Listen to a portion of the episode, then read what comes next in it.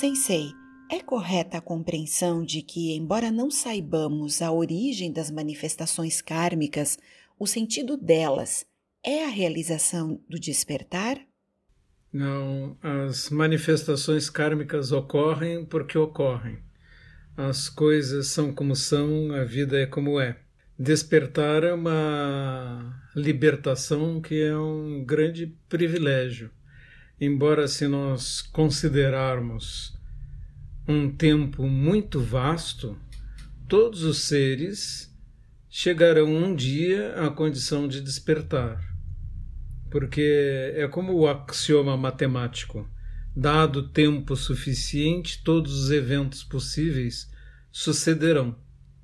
Mas nós podemos esperar um milhão de anos ou podemos despertar hoje mesmo. É uma questão nossa, de escolha nossa, de escaparmos da repetição e do consequente sofrimento e insatisfatoriedade da vida ou permanecer nesse tipo de, de condição. Trata-se disso. Sensei, como posso substituir a carne na minha alimentação sem me prejudicar em relação à proteína? Bom, a maioria dos vegetais tem uma boa quantidade de proteína também. É uma fantasia de que a proteína só existe em produtos animais. Se fosse verdade isto, eu que fui criado desde a minha infância, ou na realidade desde o zero ano, né, desde que nasci, fui criado uh, sem carne de nenhuma espécie, nem peixes, nem frutos do mar. Se fosse verdade que houvesse uma falta quanto a isto, eu não estaria aqui agora com mais de 70 anos e boa saúde. Então, uh, não precisa haver a menor preocupação quanto a isso. A necessidade proteica de um ser humano é por volta de 50 gramas por dia. E se você considerar que até arroz e feijão tem uma boa quantidade de proteína, embora a proteína do arroz e do feijão sejam císticas, elas se complementam entre si. Se nós considerarmos tudo isso, veremos que é apenas uma fantasia de que precisamos disso. E se alguém disser que é natural, sim, é natural, sim. Comer carne é perfeitamente natural e nossos corpos estão habituados a isso. Na realidade, comer carne humana também funciona muito bem e muitas pessoas já sobreviveram por comer carne humana. Então, é, canibalismo também, do ponto de vista dietético, é natural. A nossa escolha é ética e não dietética. Mas é, é necessário sempre repetir: o budismo não tem nenhuma regra nesse sentido. Existe uma tendência, por causa da, dos ensinamentos sobre compassividade, existe uma tendência e um certo número importante de pessoas vegetarianas ou veganas dentro do meio budista. Existe mesmo uma cozinha vegana tradicional dentro dos monastérios, a cozinha Shojin Ryori. Mas isto não é uma regra ou um mandamento para os budistas. Em absoluto, é uma questão de escolha pessoal, de sua prática pessoal.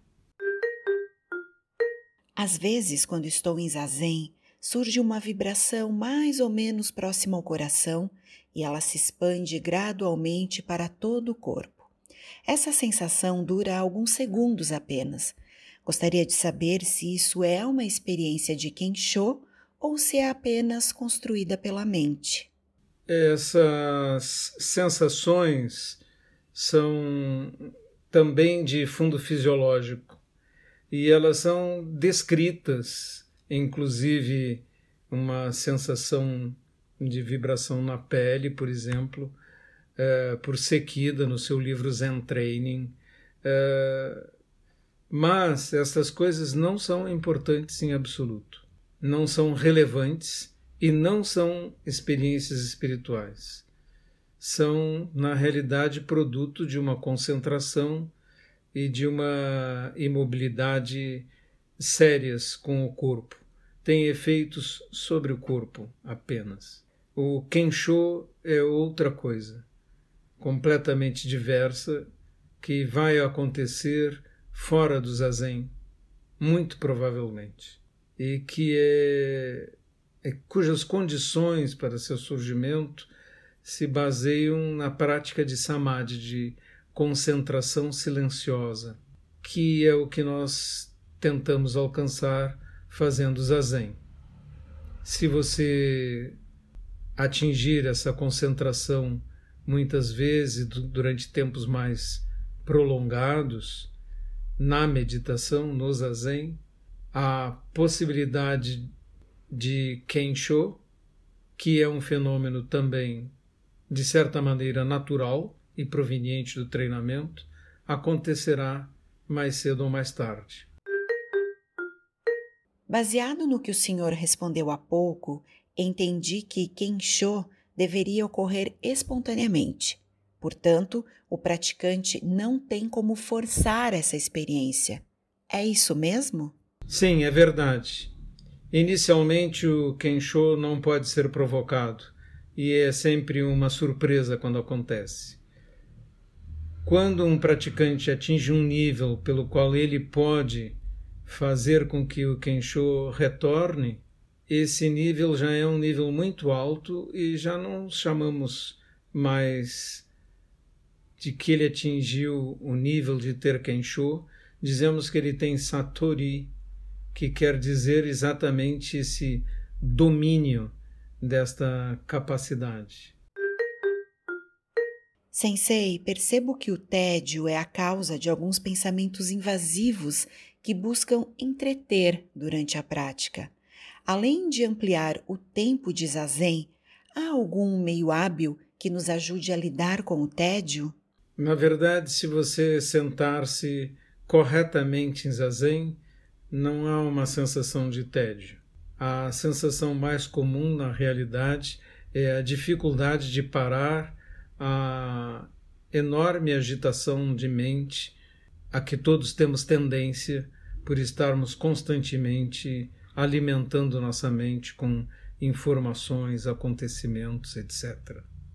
Então, uh, a ideia de que há um tédio, se houver um silêncio absoluto, então permaneça nele e veja o que vai acontecer.